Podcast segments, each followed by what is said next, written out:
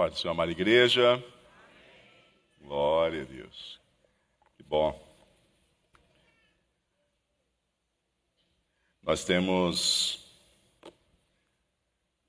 esse chamado aí para a conferência teológica, a primeira conferência da faculdade. Também está iniciando um novo módulo.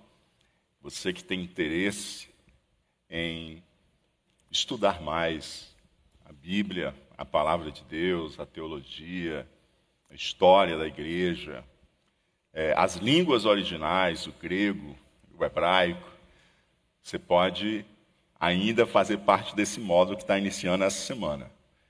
Você pode entrar com sua nota do Enem, você pode entrar com o seu diploma, você que já é graduado, não é? Ou através do vestibular simplificado. Então você pode vir crescer com a gente, estar aprendendo para seu crescimento pessoal e para que você possa também estar servindo melhor no reino. Tá bom? Então você que tem interesse, ainda há tempo de você participar do novo módulo que vai estar iniciando essa semana. Abra sua Bíblia em Lucas, capítulo de número 12. Lucas, capítulo de número 12, verso de número 49. Vamos hoje retomar, vamos retomar nossos estudos em Lucas. Tivemos semana passada um tempo bem especial também, demos uma pausa e agora nós retomamos a sequência de onde nós paramos. Lucas capítulo 12, verso 49, você que está pela primeira vez conosco, convidamos você a manter a Bíblia aberta. Estaremos caminhando nesses versículos finais de Lucas e nos primeiros do próximo capítulo. Senhor, nós honramos o teu nome, glorificamos a ti, te exaltamos, pois tu és Deus e não há outro Deus além de ti. Tu és Deus que se revela, se revela na tua palavra. Tua palavra, Senhor Deus, é um presente, é uma dádiva tua para nós. E nós, Senhor Deus, entendemos que ela é palavra divina para o nosso coração e sabemos que nós somos limitados e precisamos do teu Santo Espírito. Pedimos que o teu Espírito Santo venha trabalhar em nosso coração, em nosso entendimento, lançando luz, Senhor Deus, para que nós possamos compreender e aquecendo os nossos corações, para que possamos amar a tua palavra e obedecê-la para a glória do teu santo nome. É assim, Senhor Deus, que nós choramos, ó Pai, confiando e esperando em ti, em o um nome do teu filho amado Jesus Cristo. Amém e amém. Glória a Deus. Jesus, queridos, é, como nós vimos há 15 dias, ele está falando, continuando aquele discurso que ele estava fazendo aos seus discípulos e à multidão sobre a sua vinda, a volta de Jesus, o retorno de Jesus. E ele estava alertando sobre a necessidade de os discípulos estarem de prontidão, estarem em vigilância e servindo com fidelidade. Jesus usou, usou várias ilustrações, parábolas, para poder fortalecer a imagem desse ensino que ele estava trazendo. E ele nos chama a estar em prontidão, vigilância e fidelidade do nosso serviço ao Senhor, pois a qualquer instante, a qualquer momento, ele virá e os que estão vivendo a vontade de Deus, como nós aprendemos, serão recompensados, serão galardoados. No entanto, aqueles que estão fazendo contrários à vontade de Deus, ignorando a vontade de Deus, estes serão punidos. Como Jesus deixou muito claro na parábola que ele contou àquela multidão. Dentro desse contexto, o Senhor começa a falar agora sobre a leitura dos sinais dos tempos.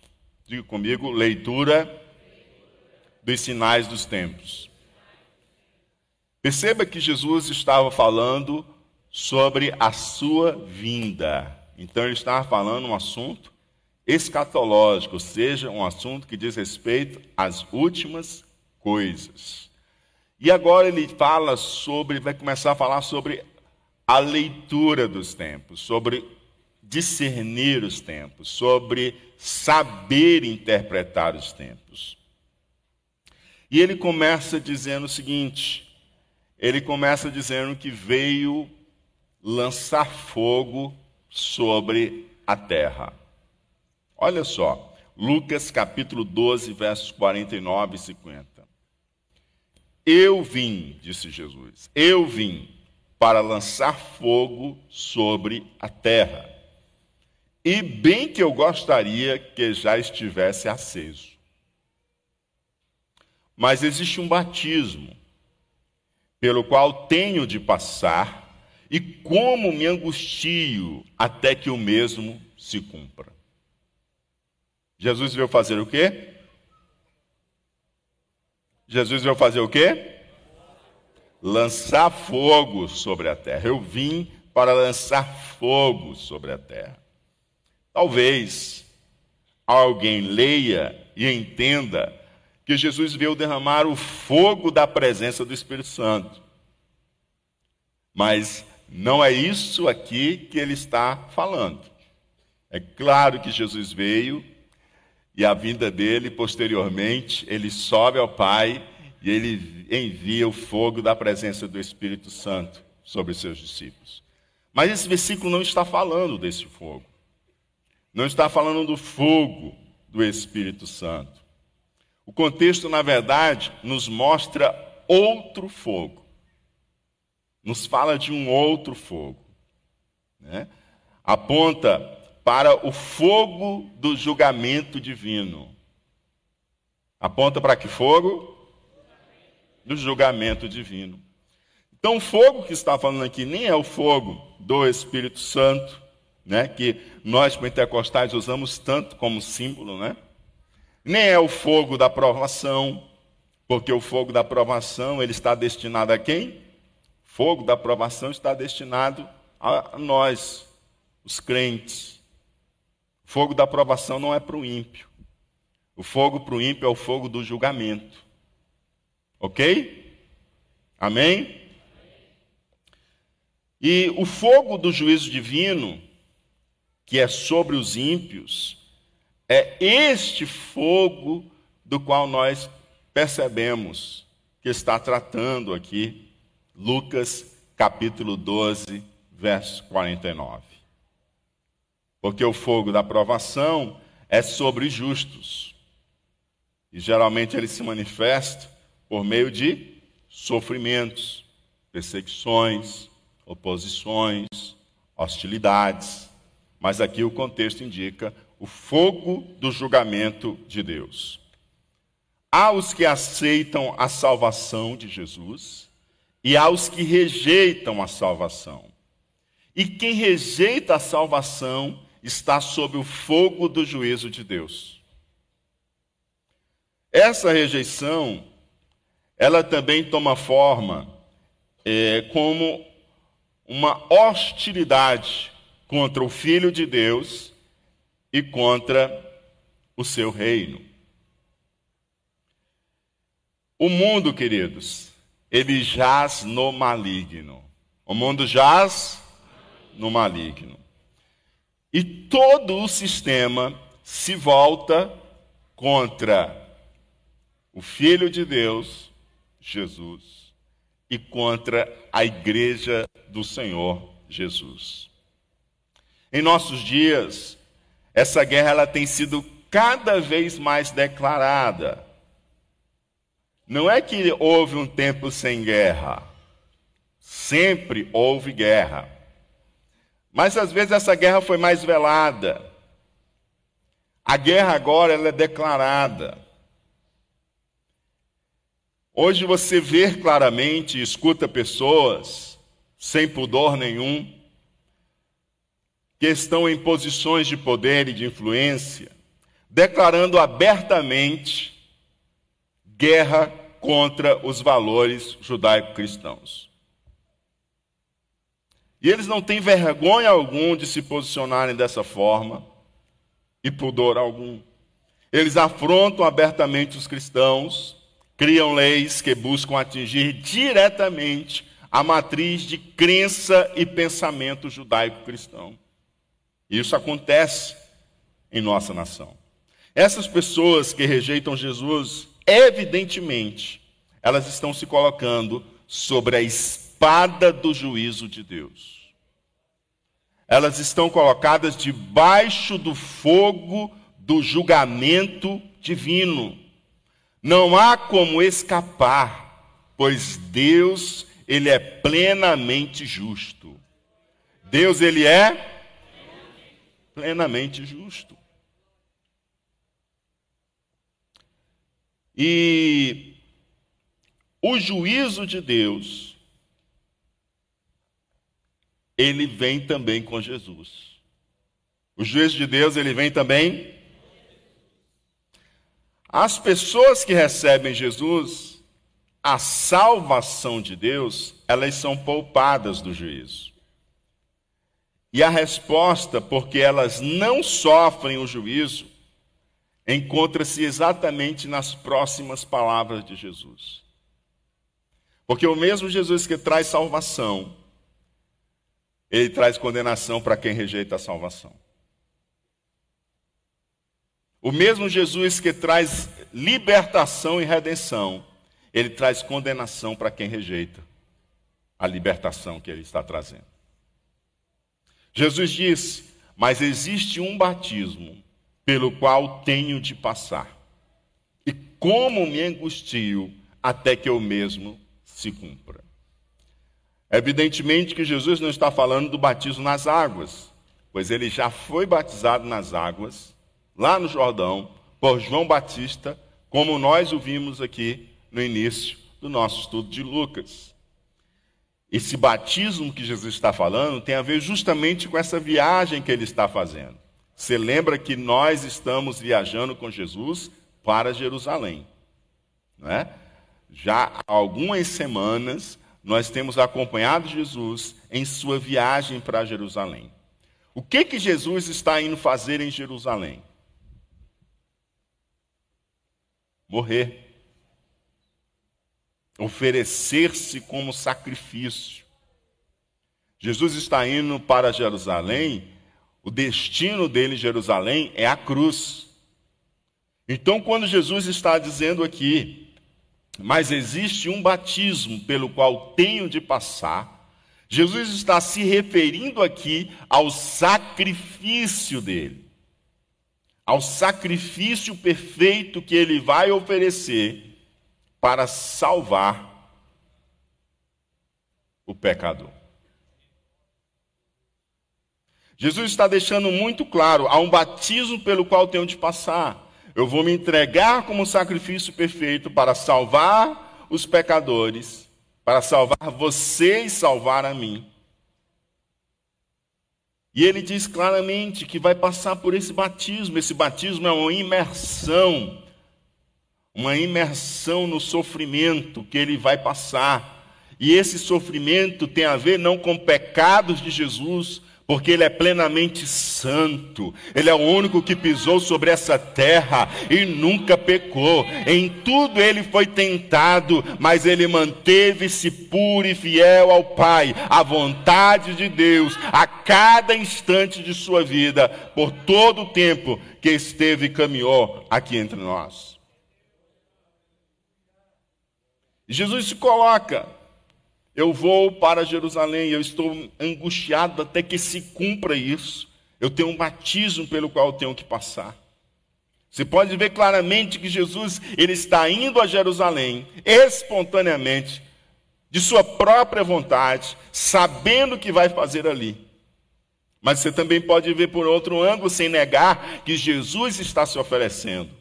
Você, isso não impede você de olhar por outro ângulo e de enxergar que todo o sistema, o sistema religioso, o sistema político, o sistema militar e o sistema social estavam atuando contra Jesus, perseguindo-o para poder tirar a sua vida, em rebeldia contra Deus e contra o seu ungido. Sim ou não? Você tem os líderes religiosos dos judeus atuando para tirarem a vida de Jesus. Você tem os soldados da sinagoga, do Sinédrio, prendendo Jesus.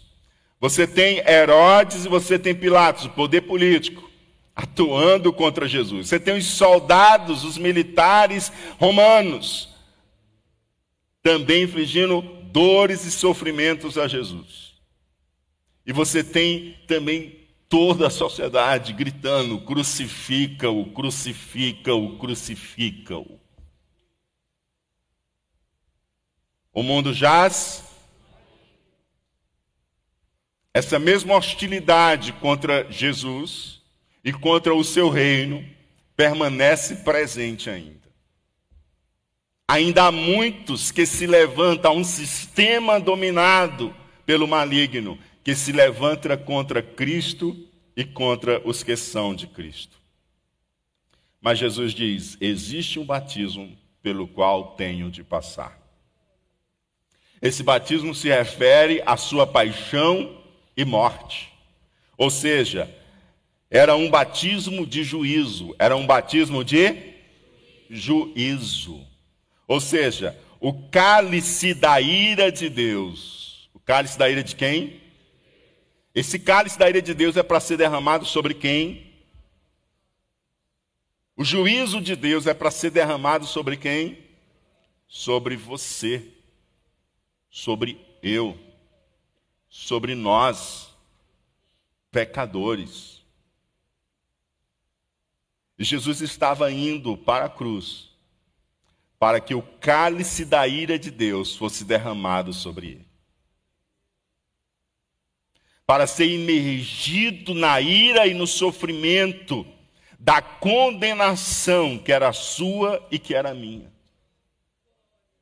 Há um batismo pelo qual eu tenho que passar. Esse batismo que Jesus está falando é o seguinte: eu vou me colocar debaixo do juízo, do julgamento divino, o julgamento que seria de vocês. Eu me colocarei debaixo desse julgamento.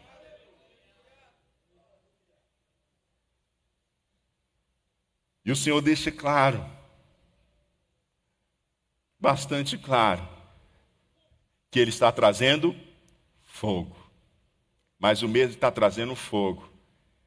Ele está trazendo uma proteção para aqueles que se refugiam debaixo da cruz de Cristo. Aleluia.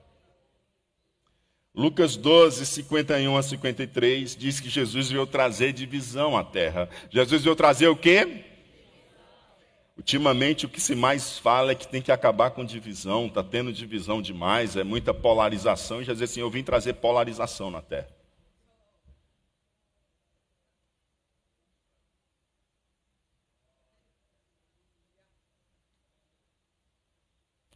Hum. Você ouviu? Jesus disse: Eu vim trazer divisão à terra.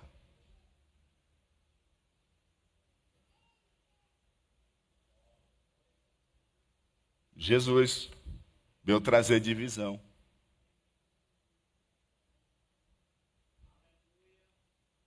Hum.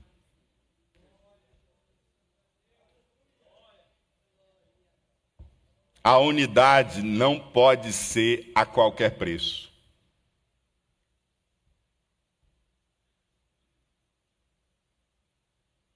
A unidade não pode ser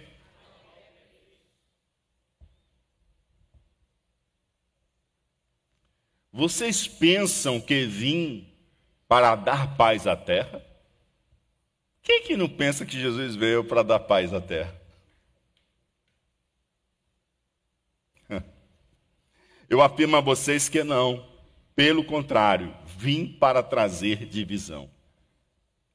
Porque daqui em diante estarão cinco divididos numa casa, três contra dois e dois contra três. Estarão divididos pai contra filho, filho contra pai, mãe contra filha, filha contra mãe, sogra contra nora e nora contra sogra.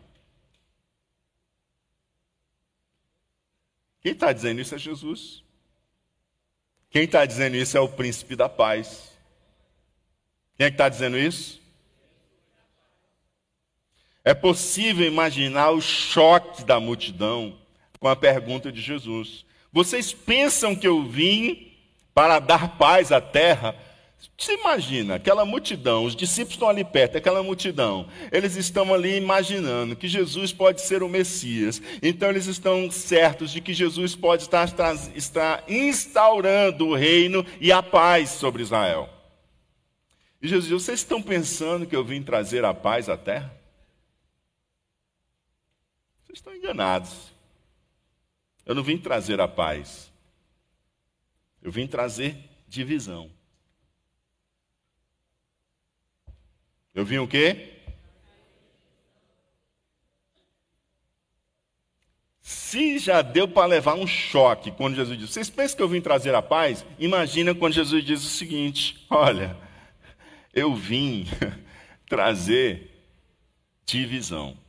Eu vim para trazer divisão. Você imagina o choque de quem estava ouvindo aquilo. Tem gente aqui que está chocado. Imagina lá. Jesus ele divide.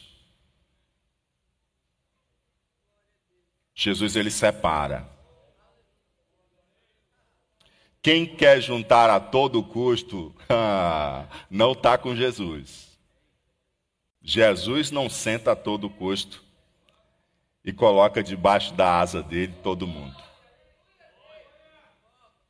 Você que quer ser, quer sair bem com todo mundo, não importa o que está na mesa de negociação, tome cuidado. Porque Jesus veio para dividir. Ele sabe separar o trigo do joio. Ele não chama joio de trigo, não. Joio é joio. Ele não manda o trigo para o fogo, não. Ele junta o joio e lança no fogo. Mas o trigo não.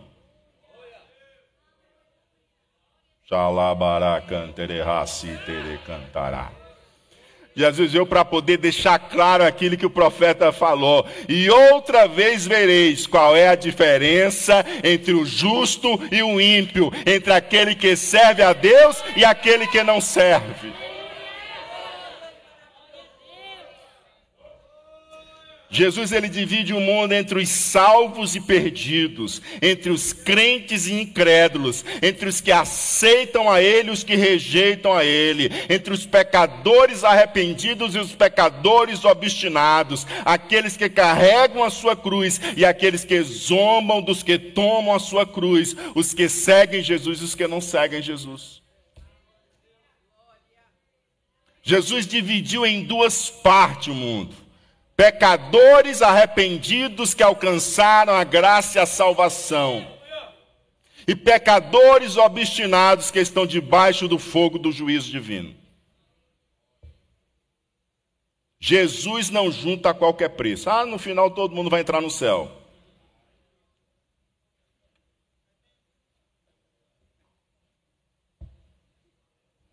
Jesus veio fazer, trazer divisão. Jesus veio trazer divisão. E ele coloca claro no que a gente viu anteriormente: estejam prontos, estejam prontos, estejam vigilantes, porque eu vou chegar. E na hora que eu chegar, eu vou fazer diferença entre o que está pronto, entre o que está vigilante, entre o que está em fidelidade. Essa divisão é tão séria que Jesus Cristo usa o exemplo dos fortes laços familiares da cultura oriental.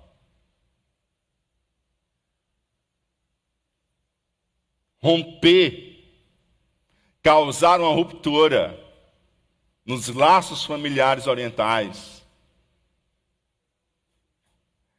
Com certeza, não tenha dúvida, era muito mais trabalhoso do que causar ruptura nos laços familiares de hoje.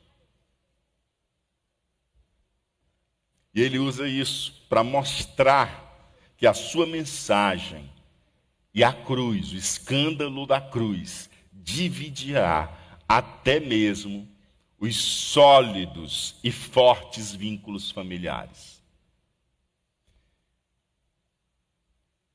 Deixando claro que a sua divisão ela romperá os mais fortes vínculos que podem existir debaixo do céu. Conflitos familiares surgirão dentro da própria casa de Jesus, onde uns crerão e outros irão se opor àqueles que creem.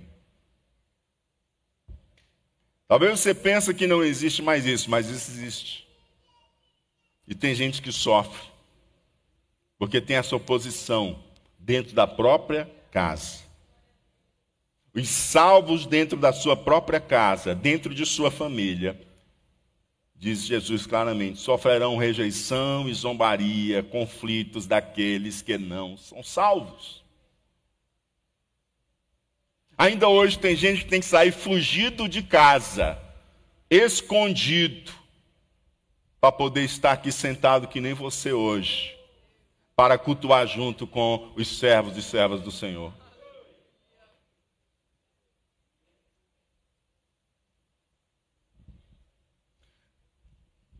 Liderando a juventude, tinha uma jovem que aceitou Jesus. Ela tinha que pular um muro de casa para poder participar dos cultos na igreja.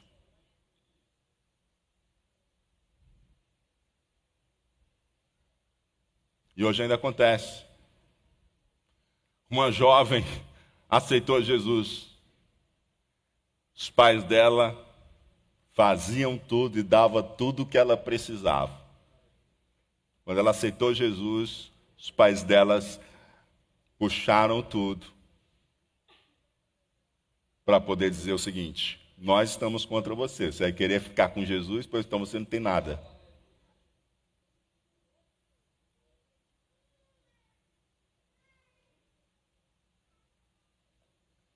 E Jesus usa justamente os vínculos familiares para mostrar que, por mais fortes que sejam os vínculos, aqui na terra. O compromisso com o Senhor é o vínculo mais forte que eu e você precisamos ter.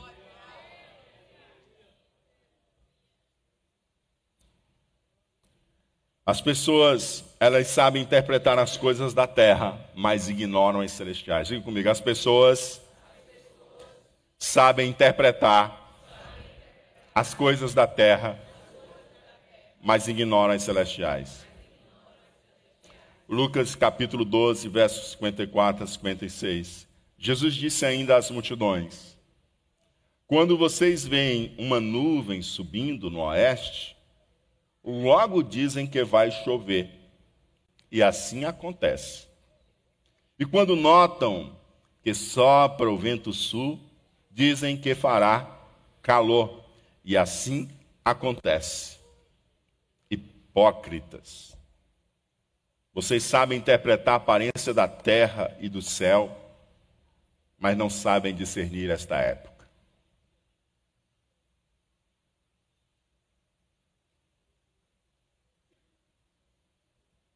Vocês são aptos a discernir sobre o clima, sobre o tempo, sobre as condições meteorológicas, por meio dos sinais.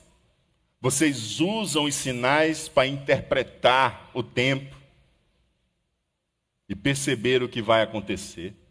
Vocês conseguem prever que vai ter chuva ou se vai ter calor, porque vocês leem os sinais do tempo e vocês interpretam.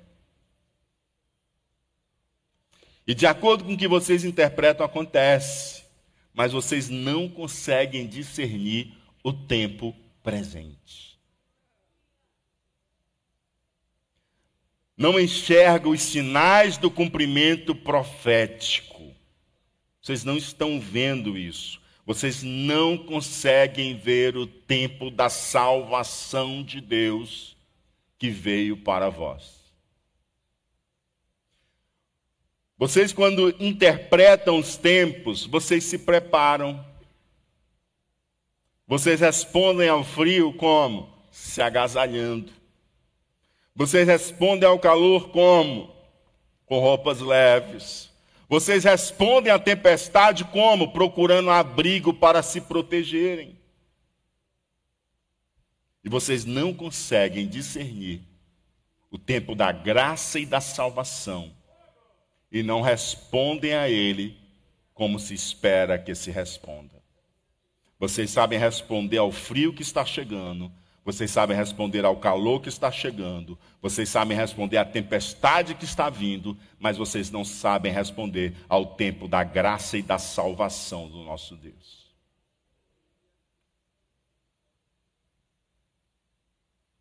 Vocês não conseguem enxergar que vocês estão diante do cumprimento profético que vocês estão diante da profecia. Vocês não conseguem enxergar que a Torá, os salmos e os profetas, na verdade, todos apontavam para esse tempo. Vocês estão diante da plenitude dos tempos e vocês não estão enxergando o cumprimento divino entre vós.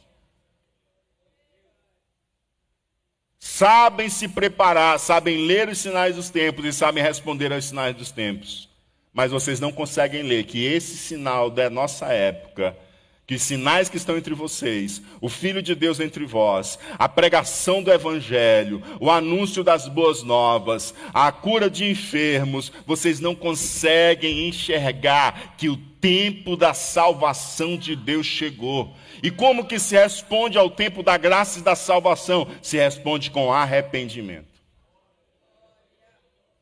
Ao tempo do frio você, você responde com agasalho, ao tempo do calor com roupas leves. À tempestade você procura um lugar para se abrigar e se proteger. Mas quando você cambia, quando você muda, quando você vai além do que está aparente, para o espírito da época e você interpreta não apenas os sinais da aparência do céu, mas os sinais celestiais. Você interpreta qual época você está vivendo e você tem que responder a esta época. E a época que nós estamos vivendo é a época da graça de Deus, é a época da salvação. E o tempo que se chama hoje é um tempo de salvação. E como se responde no tempo da graça de Deus e no tempo da salvação? Se responde com arrependimento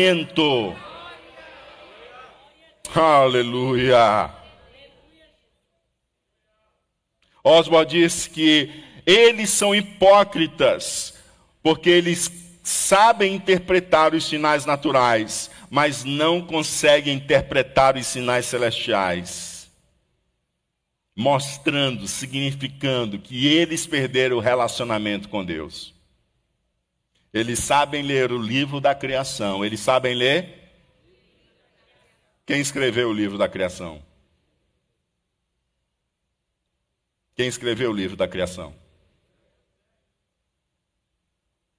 A Bíblia diz que os céus e a terra, os céus e a terra proclamam, os céus e a terra proclamam a glória de Deus.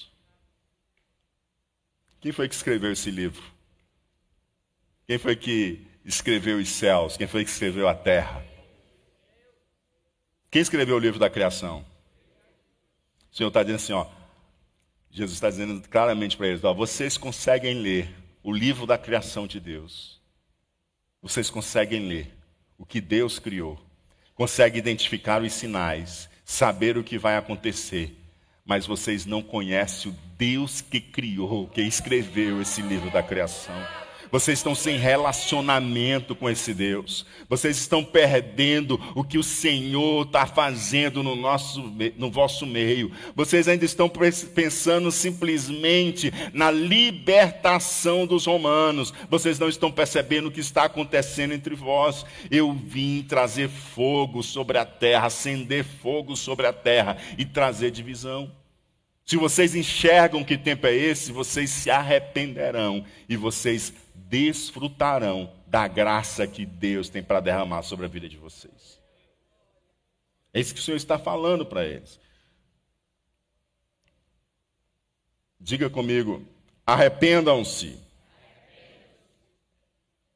Depois de o Senhor falar justamente sobre o que ele veio fazer na terra, de mostrar que eles estão muito capazes de interpretar os sinais naturais, mas não estão conseguindo ler os sinais espirituais tão presentes na vida e no ministério de Jesus, não estão enxergando que o tempo da salvação chegou entre eles, o Senhor agora os chama a responder adequadamente à época, ao tempo, à era da salvação e da graça. Olha como é que Jesus fala com eles. Versos 57 a 59. E por que não julgam também por vocês mesmos o que é justo? Julgam por vocês mesmos o que é justo. Quando você for com o seu adversário ao magistrado, há um litígio aqui, há um litígio.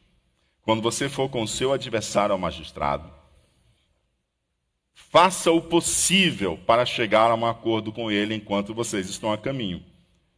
Ao invés de você ir até o magistrado, chegar no magistrado, litigando, brigando, você procure fazer um acordo antes de chegar lá. Enquanto estão no caminho.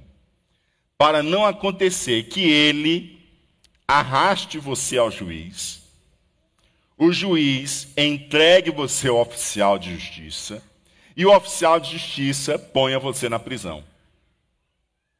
Digo-lhe que você não sairá dali enquanto não pagar o último centavo. O que, que Jesus está dizendo? Lembra que Jesus está falando de uma realidade deles. Judeus ali, eles tinham duas instâncias. Quando eles tinham disputas entre eles, a primeira instância deles era a instância judaica. Ok? Lembra que Jesus foi levado primeiro para o Sinédrio, né? A segunda instância dele era a instância romana.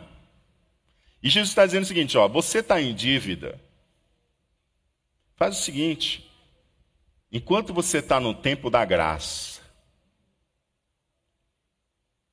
enquanto você está no tempo, enquanto você está no caminho, entre em acordo com o teu adversário.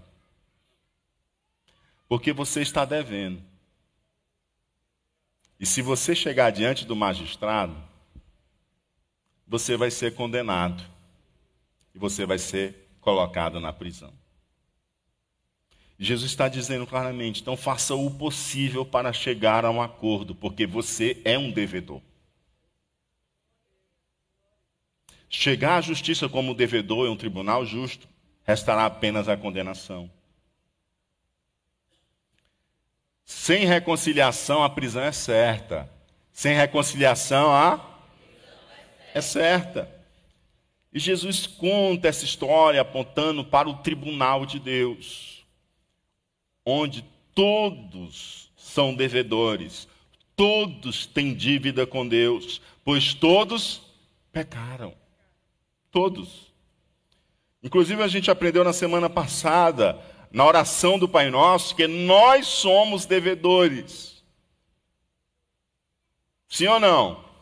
Nós somos devedores e nós precisamos do perdão de Deus e precisamos também perdoar os nossos devedores.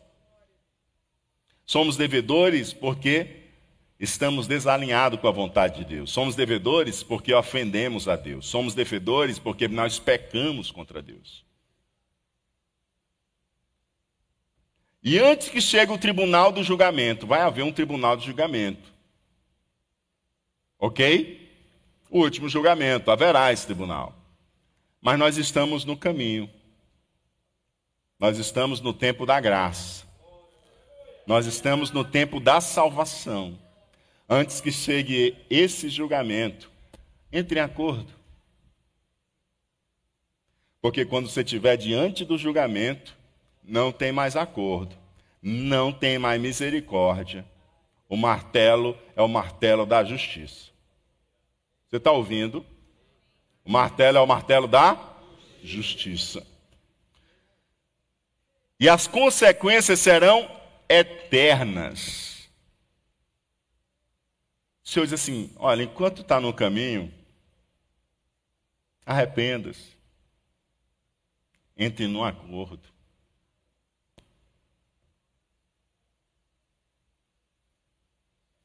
Arrependa-se. Vocês estão no tempo da salvação, vocês estão no tempo da graça. Vocês não precisam estar debaixo do fogo do juízo. Vocês podem ser agraciados pela misericórdia de Deus e receberem o perdão divino. Aleluia. O arrependimento e a reconciliação com Deus é necessário para escapar da prisão eterna, para escapar da condenação. Sem arrependimento, sem reconciliação, não há como escaparmos da prisão eterna. A mensagem de Jesus é: arrependam-se enquanto há tempo. Aproveitem a oportunidade da reconciliação.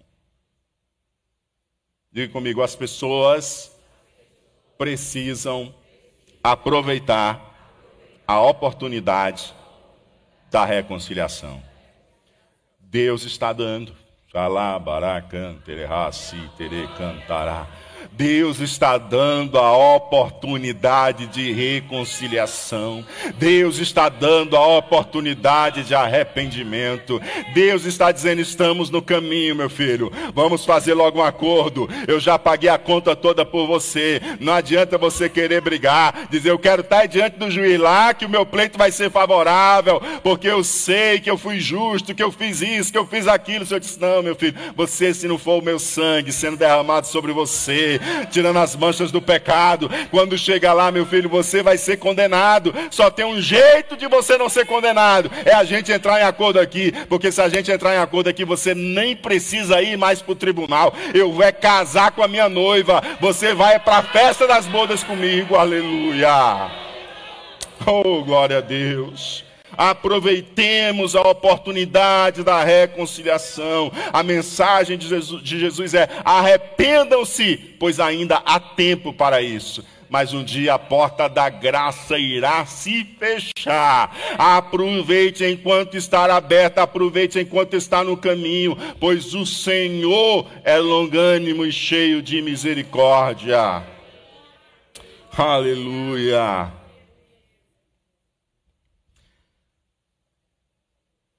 Capítulo 13, verso 1 a 3. Naquela mesma ocasião, o Senhor agora vai mostrar dois exemplos. E nesses dois exemplos ele diz claramente: vocês não são justos, vocês precisam de arrependimento. Não arrisque, não. Mais uma vez, ele fortalece aquilo que ele falou anteriormente. Naquela mesma ocasião, estavam ali algumas pessoas que falaram para Jesus a respeito dos galileus cujo sangue Pilatos havia misturado com os sacrifícios que os mesmos realizaram. Então Jesus lhes disse: Vocês pensam que esses galileus eram mais pecadores do que todos os outros galileus por terem padecido essas coisas? Digo a vocês que não eram. Se, porém, não se arrependerem, todos vocês também perecerão. O que, Jesus está dizendo? Alguém interrompeu, fez referência a um fato histórico muito terrível, uma tragédia, onde galileus foram oferecer sacrifícios, possivelmente no período pascal, e eles matavam os animais né, para derramar o sangue tudo, fazer o sacrifício. E o que, que Pilatos fez? Pilatos matou esses galileus e misturou o sangue deles com o sangue dos animais. Profanação mesmo, né? E o que estava na cabeça? O que estava na cabeça do povo judeu? Eles pecaram e Deus está punindo eles pelo pecado deles. Né? Eles são mais pecadores. Eles são mais o quê? Aí Jesus diz para eles claramente o seguinte: olha, Vocês pensam que esses galileus eram mais pecadores do que todos os outros galileus, por terem padecido essas coisas? Vocês, digo a vocês que não eram, se porém não se arrependerem, todos vocês também perecerão.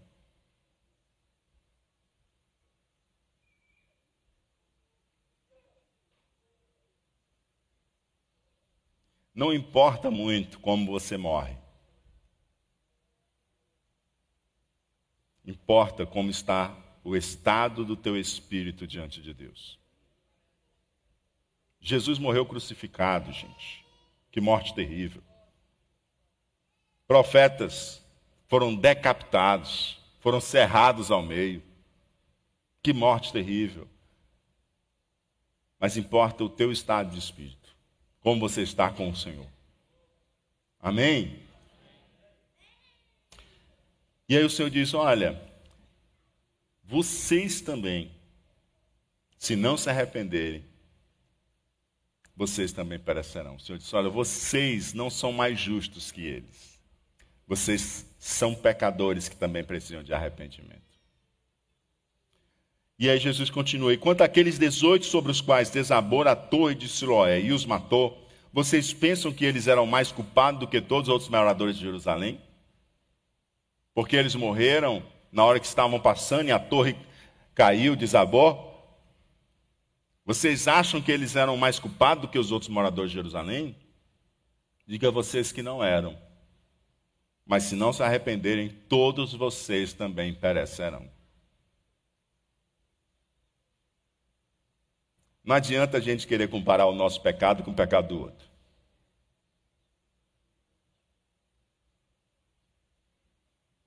Porque fulano é mais pecador do que eu.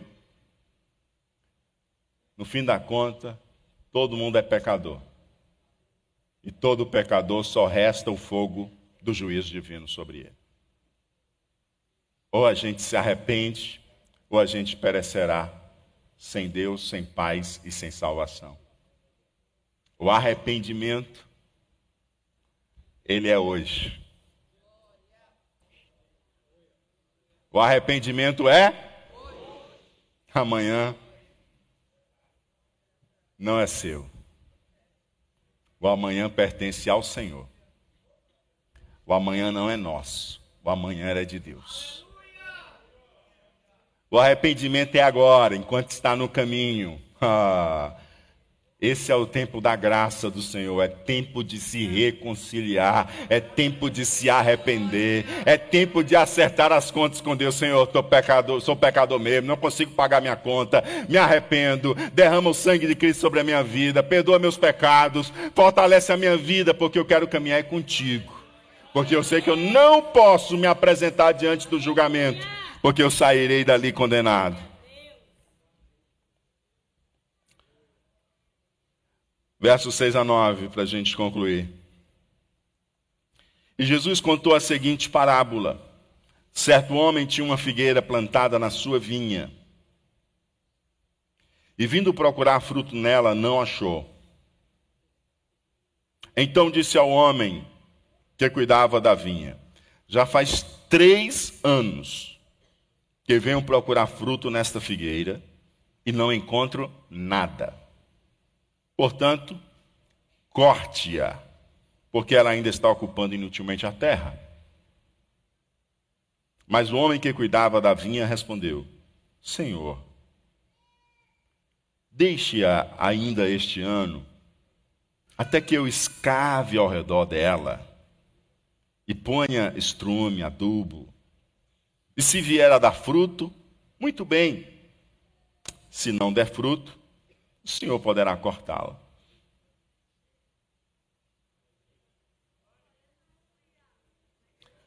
O Senhor tinha uma videira, tinha uma vinha, e no meio da videira tinha plantado uma figueira. E essa figueira, certamente, ela era madura já.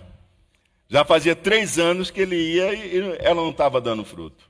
Espera aí, está ocupando parte da minha terra. Vamos cortar. Pode cortar.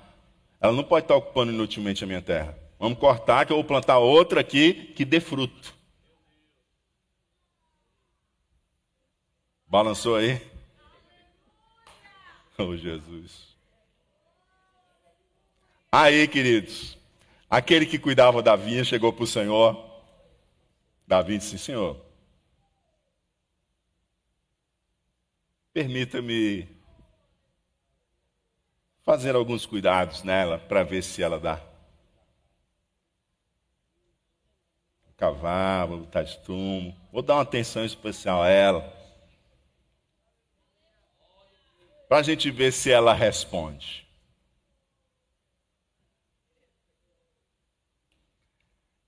O nosso Deus, amados, Ele é Deus de misericórdia, né? Ei, há um tempo de oportunidade. O machado, às vezes, já foi colocado à raiz. Mas eu disse, ei, peraí, deixa eu cavar aqui ó, em volta. Deixa eu fazer que cova em volta. Deixa eu adubar. E vamos ver o que, que acontece. Que fase você está? Você está dando fruto?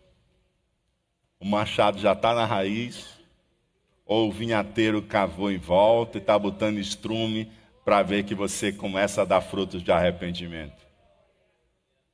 Em que fase você está? O Senhor passa e Ele está buscando fruto de arrependimento. Ele está buscando a transformação em nossa vida. Se você é um crente igualzinho, crente há 10 anos e não mudou nada nesses últimos 10 anos, eu não sei como é que o machado da raiz ainda não derrubou. Porque a gente precisa ser transformado. A gente não pode ser o mesmo crente que a gente era há três anos, não, queridos. Se você é o mesmo crente que era há três anos, você precisa se arrepender e se reconciliar com Deus. Você precisa se arrepender e se reconciliar com o Senhor. Você não pode ser o mesmo crente que você era daqui a, a três anos, a dois anos, não. Você precisa ser diferente. Você precisa ter crescido. Você precisa estar dando frutos de justiça. Você precisa estar dando frutos de arrependimento. As pessoas têm que olhar para você e têm que ver que o brilho de Jesus é mais forte na sua vida. O Senhor está dizendo: Eu estou dando um tempo de graça, filho. Eu estou dando um tempo de graça sobre a sua vida. Mas eu não posso estar deixando você ocupar um lugar na minha vinha. Se você não der fruto, eu vou arrancar e vou por outro. Xalabaracantere cantará. Tem muita gente que prega Deus pela metade, amados. Deus tem que ser pregado naquilo que ele revela na sua palavra. E ele revela assim na sua palavra: Eu vou arrancar. Se você chegou aqui achando que uma vez salvo, salvo para crente, salvo para sempre, se converta, porque o Senhor diz claramente nas suas escrituras: tá bom, vou dar mais um ano, vou dar mais um tempo de graça, mas se eu não vi mudança, se eu não vi verdejar, se eu não vi frutificar, se eu não vi transformação nele, eu vou derribar, eu vou tirar, porque eu vou plantar outro no lugar.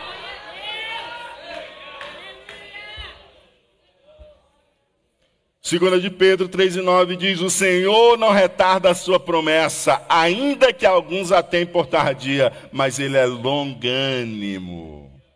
Ele tem um tempo aí, ó. Oh, aleluia. Ele é longânimo para convosco, não querendo que alguns se percam, senão que todos venham a arrepender-se. Senão que todos venham. Isso é a vontade de Deus, que todos se arrependam. Mas o Senhor, em sua infinita misericórdia, Ele permitiu a gente escolher se arrepender ou não. Agora, a vontade de Deus sempre é a melhor. Se a nossa vontade está em conflito com a vontade de Deus, abra mão da sua vontade e abraça a vontade de Deus. E a vontade de Deus é que todos se arrependam. Vamos ficar de pé?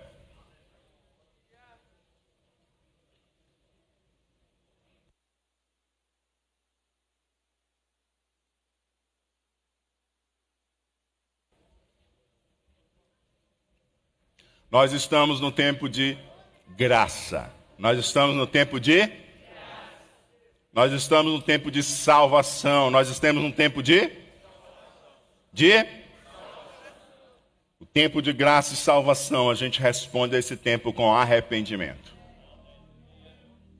Para que sejamos reconciliados com o Senhor.